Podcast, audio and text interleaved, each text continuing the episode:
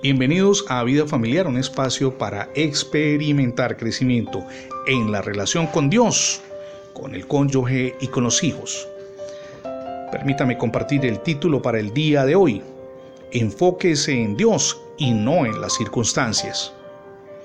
El termómetro marcaba 11 grados bajo cero aquella fresca mañana hace ya varios años cuando Ricardo salió a trabajar al llegar a la obra en la cual se encontraba laborando, decidió terminar de colocar las últimas piezas de revestimiento de vinilo de una pared.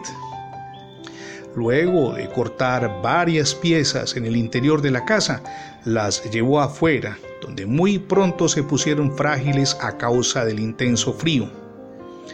Todo salió bien, hasta que agarró una de las últimas piezas, mientras las fijaba con clavos, tuvo que tener mucho cuidado de no golpear otra pieza en una esquina cerrada.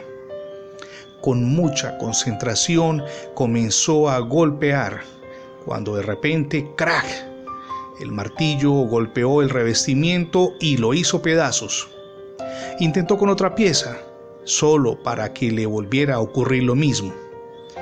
Justo en ese momento Ricardo se dio cuenta de cuál era el problema. El instinto le decía a su mano que golpeara donde sus ojos estaban enfocados. Después de colocar la tercera pieza, la cual también se rompió, fijó sus ojos en la cabeza del clavo mientras lo martillaba con delicadeza. Con varios golpes pudo clavarlo bien. Mi amigo y mi amiga por los tiempos difíciles que atravesamos y peligrosos además, lo más importante es enfocarnos en Cristo. En el libro del profeta Amós, capítulo 5, verso 4 leemos, pues así dice Jehová a la casa de Israel, búsquenme y vivirán. Es cierto, hay momentos críticos en los que quisiéramos renunciar a todo y a todos, pero si nuestra mirada está fija en el Señor, vamos a dar un paso más y luego otro más y luego otro más hasta la victoria. Lo más importante entonces es enfocarnos en Cristo.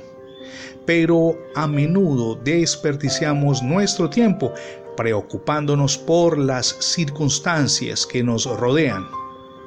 Es importante entonces que revisemos cuál es nuestra actitud e imprimamos cambios que nos ayuden a mejorar. Y esto aplica a nuestra relación con Dios, pero también con nuestra pareja y por supuesto con los hijos. Revisar en qué estamos fallando y aplicar cambios. Permítame citar aquí al rey Salomón cuando en el libro de los Proverbios capítulo 3 versos 5 y 6 escribió, Fíate de Jehová de todo tu corazón y no te apoyes en tu propio conocimiento y prudencia Reconoce a Jehová en todos tus caminos y Él enderezará tus veredas. ¿Qué hacer entonces? Concentrarse en la luz al final del túnel y no en la oscuridad que le rodea. Es la mejor decisión que puede tomar. Pero hay otra decisión también muy importante.